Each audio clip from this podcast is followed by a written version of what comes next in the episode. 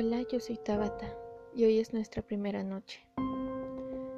Con lluvia y no parece que vaya a despejarse muy pronto. En otras noticias, la mañana de hoy cada calendario en nuestra localidad ha amanecido con ocho meses menos que lo habitual. Desde hoy en la mañana todos se terminan en la noche 30 de abril próximo. Incompletos, inconclusos. Esto no podría ser. Han confirmado que esa misma noche 30 de abril será cuando el cometa denominado CC82517, un evento en que los periódicos locales aún no logran decidirse si llamar la noche del cometa o el fin absoluto o el fin absoluto del mundo y todas las cosas. Antes de querer empezar, quiero leer algo. Es un pequeño poema. Se llama El poseído. El sol se cubrió con crespón, como él. Oh luna de mi vida, arrópate con sombras, duerme o fuma a tu antojo, estate muda, estate sombría, y húndite del todo en el abismo de la monotonía.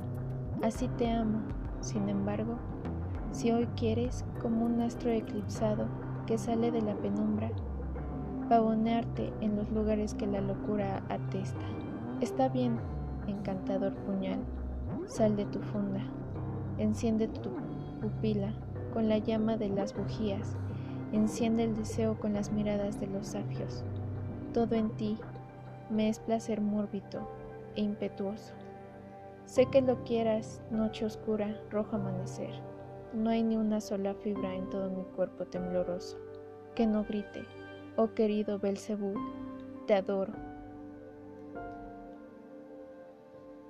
Y así es como empezamos esto. Hoy hablaremos sobre las apariciones. ¿Alguna vez te ha tocado que estás en tu casa solo y empiezas a escuchar tantas cosas? tantos murmullos, cómo empiezas a sentir que tu corazón se acelera. Esa impotencia de querer mirar hacia atrás. ¿No te ha pasado que cada vez que despiertas a las 12 de la noche, 1, 2, 3 de la mañana, no concilias el sueño? Despiertas y ves todo oscuro en el rincón dicen que si te acercas y dices, tómame, esa cosa, esa aparición que está ahí viéndote, podrá hacer todo lo que quiera en ti. No sé cómo poder explicar todo lo que algún día lo que nos dijeron que no hiciéramos caso, que eran puros rumores. Pero ahí está. Sientes como te miran, sientes como tu cuerpo tiembla. ¿Cómo es que no te puedes mover? No puedes gritar te atrapa, te deja sordo. Y es ahí cuando tú gritas para, pero no puedes. ¿Por qué? ¿Será que eres débil? ¿Será que somos débiles?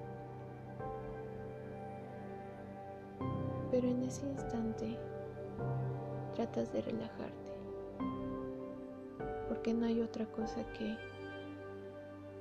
temerle a los vivos que a los muertos. Los muertos te pueden asustar. Nada más. En cambio los vivos te hacen daño. Pueden arrancarte un brazo, los dedos, los ojos. Pero no te matan, Y cuando empiezas a ver todo lo que te hacen, todo lo que sientes, despiertas. Y cuando despiertas,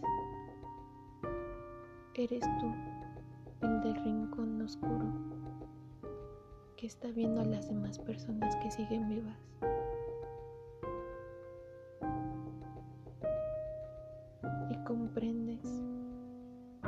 Que todo se vuelve a repetir.